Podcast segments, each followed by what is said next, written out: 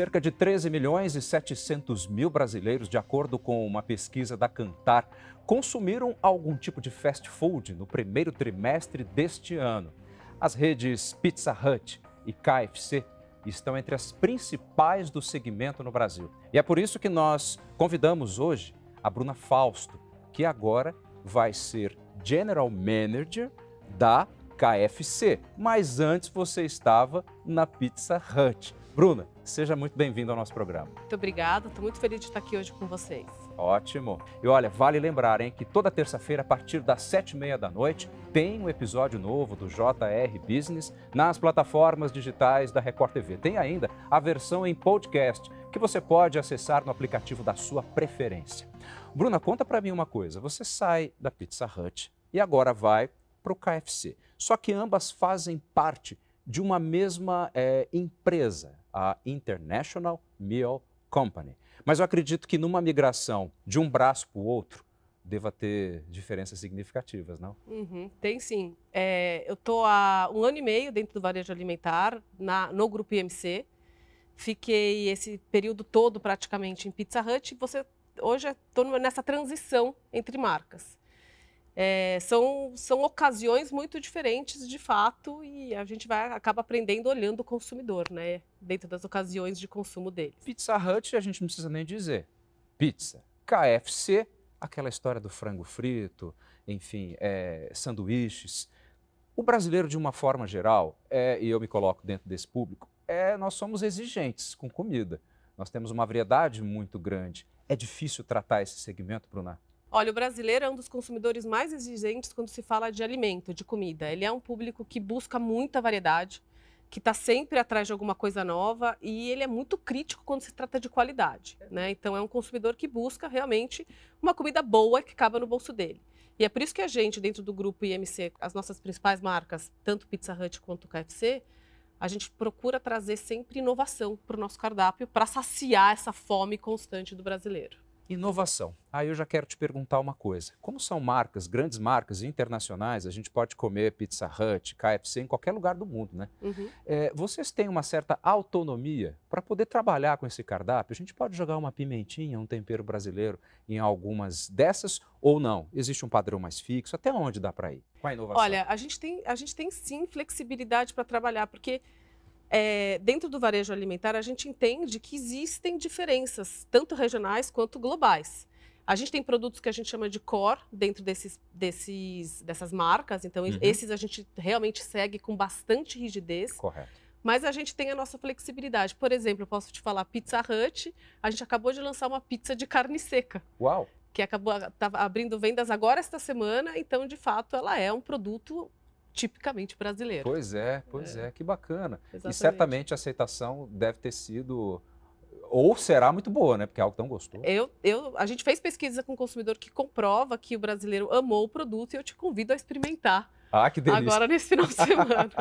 Deixa eu te perguntar uma coisa. Existe uma diferença significativa entre o público consumidor, é, entre Pizza Hut e KFC? São pessoas distintas? Não trataria como consumidor, mas a ocasião é Correto. muito diferente. Então, uhum. é, quando a gente olha a Pizza Hut, é, um, é uma ocasião muito mais é, gregária. Né? Você sempre tem um grupo de amigos para comer Pizza Hut, na maioria das vezes, em casa à noite. Hoje, hoje ela virou uma ocasião muito mais dentro de casa, com a família. É diferente de KFC, que é um lugar que você, na maioria das vezes, come sozinho, numa praça de alimentação. Então, a gente está falando em qualquer horário do dia. Pois é. Então, são ocasiões diferentes. Que interessante. Agora, a Pizza Hut, se eu não me falha a memória, ela está presente em 22 estados brasileiros, é Exatamente. isso mesmo? E como é que está a presença do KFC?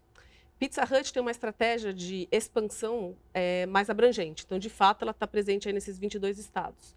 Já a KFC é uma marca que está mais concentrada em Sul e Sudeste. As vendas digitais de vocês tiveram um salto muito expressivo, 34%, tanto de uma marca quanto de outra. O que está acontecendo? Isso aí, óbvio que é um é. resultado muito bom. As pessoas estão buscando também essa forma de consumir? Olha, eu posso te dizer que o e-commerce no varejo alimentar já é uma uhum. realidade. Total. Então, ele é um grande motor de crescimento. E a gente, dentro do grupo, tem uma jornada de transformação digital. Mas, para sua pergunta, eu posso te dizer que a gente teve importantes alavancas de crescimento nesse último TRI. É, no caso de Pizza Hut, a gente teve o lançamento de um novo aplicativo que estabeleceu uma conexão direta entre a marca e o consumidor para pedir sua pizza. Então, isso foi lançado agora em, em final de maio. É, também em Pizza Hut a gente teve um call é, lançou o call center do fim do ano passado, que já aumentou 43% aí o número de chamadas. É, no caso de, de, KFC, a gente tem a penetração dos totens de autoatendimento. Que para você ter uma ideia, nas lojas onde eles estão habilitados, ele já representa uns 30% da venda é, da loja. Tudo isso? tudo isso. Agora, vamos falar de uma coisa até um pouco engraçada, mas muito bacana. Vocês fizeram uma campanha da Pizza Hut, é, trabalhando ali com, com, com o filme das Tartarugas Ninjas. Como é que foi desenvolver isso aí? Primeiro foi muito divertido, porque certeza. eu adoro as tartarugas ninja.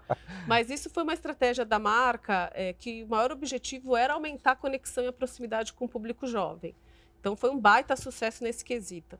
Mas a gente aproveitou essa deixa é, para fortalecer o último lançamento da marca, que tinha sido a pizza estilo Nova York, que é a massa fininha, fatia grandona, e a gente fez exatamente a pizza do filme.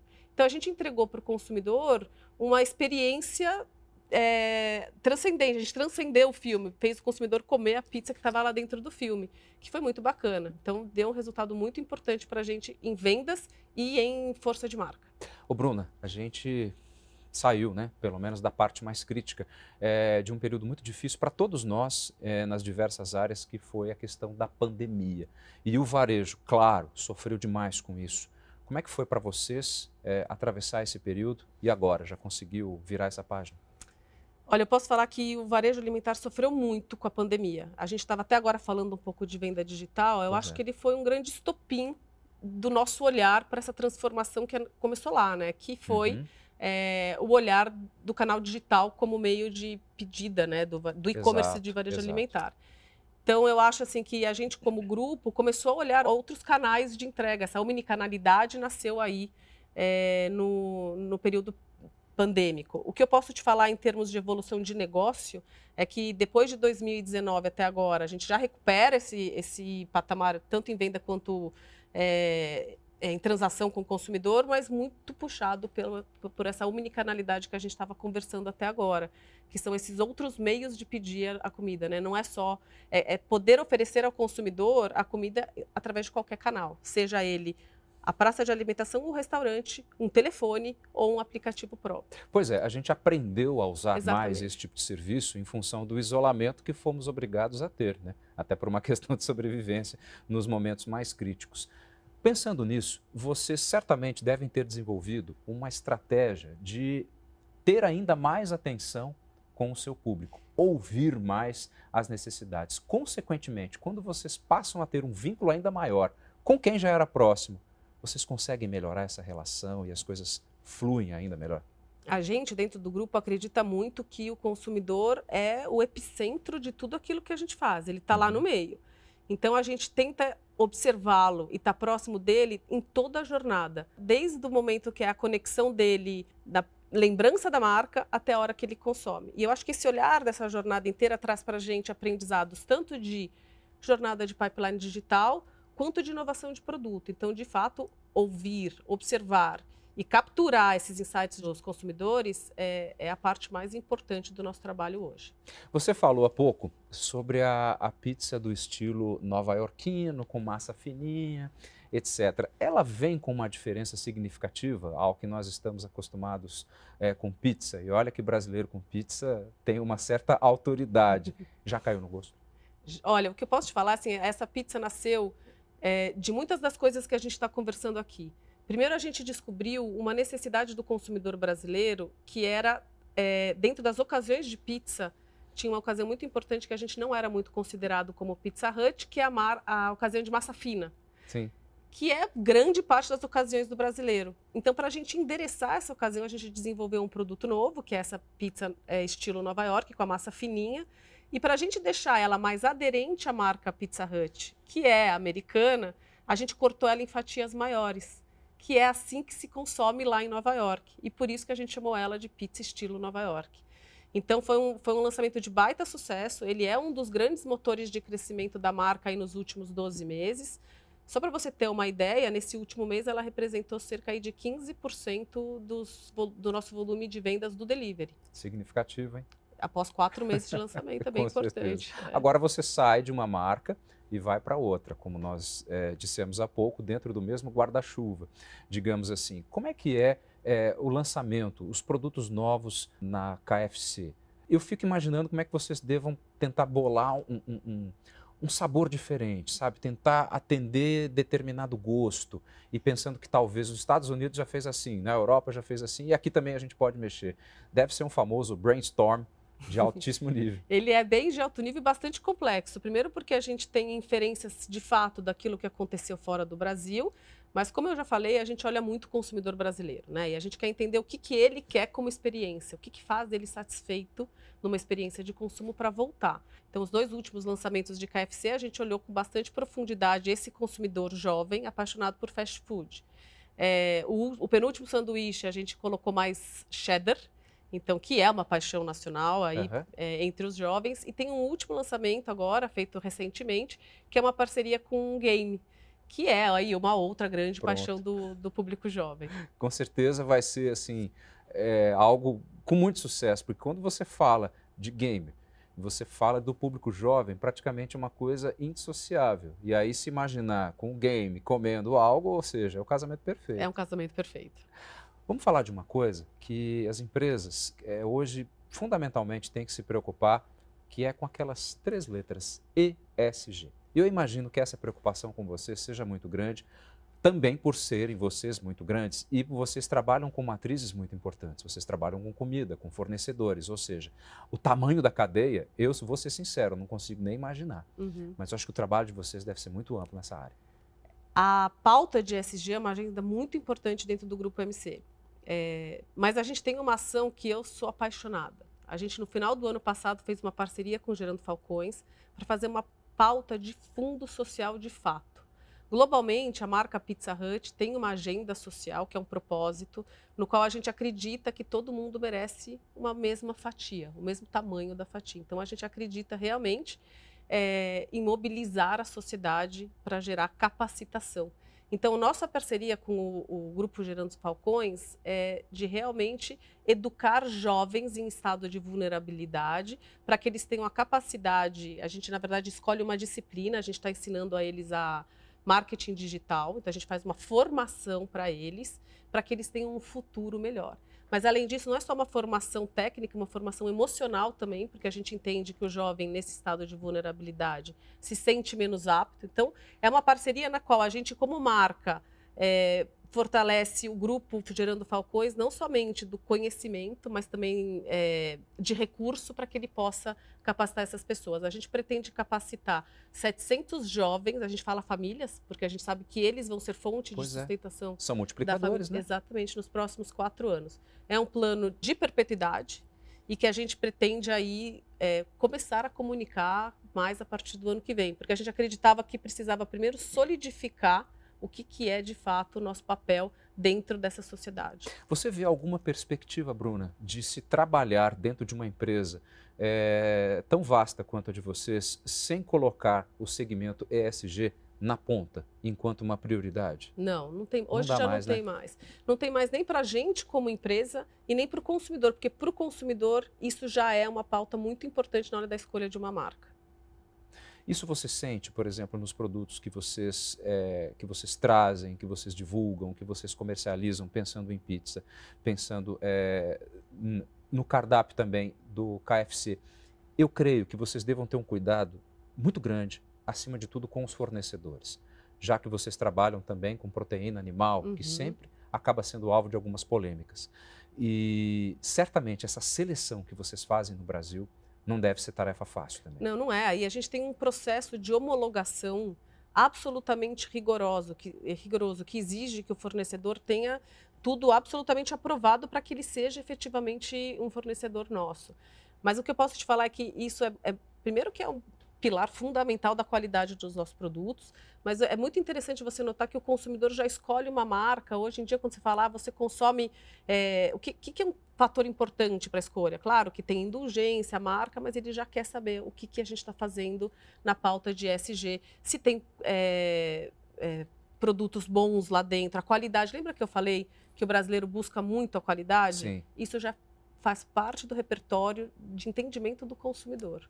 Exatamente, Bruna. Até porque é, nós estamos sendo, principalmente, digamos que algumas décadas para cá, talvez a última com muito mais força, a sermos educados e que nós possamos refletir sobre a qualidade daquilo que estamos consumindo.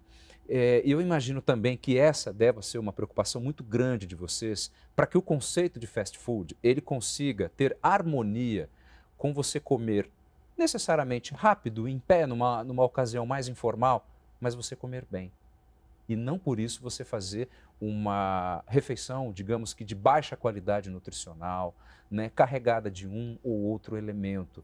Então, eu acredito que dentro do, do, do escopo de vocês deve ter muita pesquisa, né, muito. muito trabalho muito estudo, e é exatamente isso que você falou. A gente precisa oferecer ao consumidor uma ocasião rápida, que é o que a gente chama, mas uma comida de qualidade, com um bom aspecto nutricional e também com ingredientes de alta qualidade. É isso que a gente faz. Quando a gente para para pensar nisso, é, nessa qualidade que vocês têm, necessariamente a gente não foge do tema ESG, porque está tudo vinculado. É uma questão social, inclusive. Né? Uhum, exatamente. O Bruno, queria mudar um pouquinho de assunto com você todas as pessoas que vêm aqui no JR Business, a gente gosta de entender, de conhecer um pouco mais sobre a carreira. Ok, que você estava recentemente no Pizza Hut e agora está no KFC, mas fala um pouquinho mais, como é que foi a tua trajetória até, até você chegar aqui? Ah, eu tenho um pouco de vergonha, né, porque assumi a idade, mas um eu tenho aí mais de 20 anos de experiência, é, sou marqueteira de coração, engenheira de formação, e passei por uma série, uma gama diferente de indústria aí. Então eu fui é, desde indústria de limpeza, muitos anos REC de Benkiser, depois passei pelo universo de OTC farmacêutico com empresas grandes e importantes como a Pfizer e a Takeda OTC, e depois eu passei por bebidas é, como Heineken. Então a gente tem, eu tenho um espectro grande aí é, da indústria, mas a IMC é o primeiro grupo de varejo que eu tenho é, experiência, assim. Posso te dizer que de tudo que eu aprendi de toda essa jornada, assim, de todas as disciplinas de marketing e negócio, o varejo alimentar é o que é mais rápido e mais dinâmico. Eu costumo dizer que aqui, em 15 dias, você tem é, a efetividade da sua ação e a resposta do seu consumidor. Então, isso faz com que a gente tenha que ser muito mais ágil e tenha muito mais planos na nossa manga, caso dê certo, não dê errado. É, mas a minha jornada é basicamente essa. Agora fala para mim uma coisa que eu fiquei intrigado. Você é marqueteira de coração e engenheira de formação. Como é que essas duas frentes conseguiram se encontrar e uma ajudar a outra? Acho que engenharia me ajudou muito porque não adianta, o marqueteiro é analítico. A gente uhum. hoje, hoje a gente, e até essa capacidade analítica foi evoluindo. Hoje a gente olha dados, né? É, mas, de fato, a gente precisa entender o que está acontecendo tanto na cabeça do consumidor, e isso a gente prevê através de pesquisas, como através dos números que os mercados indicam, o que está consumindo, para onde está indo. Então, esse foi, para mim, o principal pilar que a engenharia me trouxe. Mas eu acho que o marketing é uma ciência, uma disciplina, né, que exige muita, muita educação, muito, muito aprendizado. Eu acabei fazendo também uma pós-graduação para entender um pouquinho mais. Ainda falando de marketing, como é que você se relaciona, por exemplo, com as redes sociais, pensando inclusive em conhecer mais o teu público? É algo que aparentemente é simples, que qualquer um pode fazer, mas tem uma complexidade por trás tamanha, né? Tem. A gente tem é, escutas, né, que a gente chama aí da área de community management, que ajuda a gente a entender como que a nossa marca está ressoando e ecoando aos consumidores. Isso a gente hoje em dia a gente que tem mais história de marketing, que esperava algum tempo para ver como uma campanha ia responder, hoje a gente, no dia que sai, já sabe quais foram os comentários, o que, que o consumidor gostou, o que, que ele não gostou. Então, eu acho assim que cabe a gente uma inteligência e agilidade de conseguir ouvir isso e conseguir responder a eles da maneira com as quais eles querem ouvir. Né? Acho que a, a rede social dá para a gente essa, essa, esse pulso né, uhum. é, meio que no dia seguinte, na hora seguinte. Consequentemente, algumas estratégias, creio eu, não necessariamente acabam sendo deixadas de lado, mas acabam sendo repensadas, realinhadas. Isso aí deve acontecer com frequência. Eu acho que você falou tudo. Ela não é, ela, a gente hoje não desiste, a gente adequa, né, revê a rede social. Eu acho que o mundo social e digital hoje deu para a gente uma, um, uma nova disciplina dentro do próprio marketing, que é saber ter um diálogo. Antes a gente fazia um monólogo. Pois então, é. eu conto para você o que eu trouxe. Inclusive nós da TV, né? É, exato, também vocês devem saber, É. mas hoje eu converso, olha que legal, e eu espero a sua resposta. Sim. Então, acho que mudou essa dinâmica de conversa com o consumidor. Nesse olha que legal, nessa resposta que o teu público te dá, você percebe é, diferenças significativas? Vamos, vamos falar de público de novo e, e diferentes Uhum. nichos. Do público, por exemplo, brasileiro do americano, é, as respostas, os anseios, eles são diferentes? Eu acho que o brasileiro ele é bem ativo nas Ah. redes sociais, né? A gente tem aí uma, ele é bem ativo e engajado, que essa é a Uhum. grande diferença, assim, eu acho. Gosta de conversar. Exatamente. E ele não deixa, ele não tem, ele não tem pudor de colo- pudor, o problema de colocar a opinião dele, seja ela qual, qual for. Uhum. É, então, acho que essa é a grande diferença. Então, por isso que a gente tem que estar mais preparado para saber responder e deixar a, a nossa linguagem de uma forma adequada. Acho que, assim, da mesma forma que a gente abriu uma, uma caixa, né, na hora que a gente abriu o diálogo, é uma responsabilidade, porque você abre a porta para falar e para ouvir o que, o que quer e o que não quer. Então, a gente precisa saber responder de maneira responsável. Eu acho que essa que é a força da marca. A gente abre porque a gente respeita a opinião, e a gente dá a nossa porque a gente sabe que a gente tem uma opinião a ser respeitada. Quero voltar um pouquinho no que nós falamos lá no comecinho da nossa conversa, que você sai da Pizza Hut e vem para o KFC. Existe algum desafio muito diferente, muito distinto daquele que te colocou dentro da Pizza Hut e o que você assume agora na KFC? Olha, como eu te falei, eu acho que é, de maneira geral são ocasiões muito distintas, né? KFC está dentro de um ambiente bastante competitivo, é a praça de alimentação, que a gente tem marcas muito importantes junto. É, Pizza Hut também está dentro desse universo, mas a gente briga dentro muito mais daquela ocasião em casa, o delivery. Então, assim, eu acho que as estratégias são muito diferentes. Uhum. É, e, de novo, porque a ocasião é outra, né? Agora, para a gente encerrar, quais são os planos de vocês já para 2024? A gente continua de novo, assim, como, como a gente acabou de falar, né? Olhando o consumidor. Acho que essa é a primeira coisa. O primeiro plano é continuar o momento de transformação e a jornada de transformação digital. A gente acredita que o, o e-commerce no varejo é uma realidade que vai se perpetuar. Então, acho que esse é um bom plano aí que a gente está fomentando para manter o momento para o ano que vem e manter esse cardápio de inovação bem ativo para a marca, porque, como eu te falei, é o que o consumidor quer, é o que traz a vontade de comer e experimentar algo sempre novo. Ótimo. Bruna Fausto, que agora é General Manager da KFC, é isso? Exatamente. Perfeito. Nós do JR Business te desejamos todo sucesso pela frente e muitíssimo obrigado por ter vindo ao nosso programa. Foi um prazer Agradeço. conversar. Foi uma delícia, muito obrigada. Muito obrigado. E vale lembrar, hein? Toda terça-feira, a partir das sete e meia da noite, tem um episódio novo do JR Business nas plataformas digitais da Record TV. Você também nos encontra no formato podcast. Basta acessar o aplicativo da sua preferência. Muitíssimo obrigado pela sua atenção e até o próximo programa.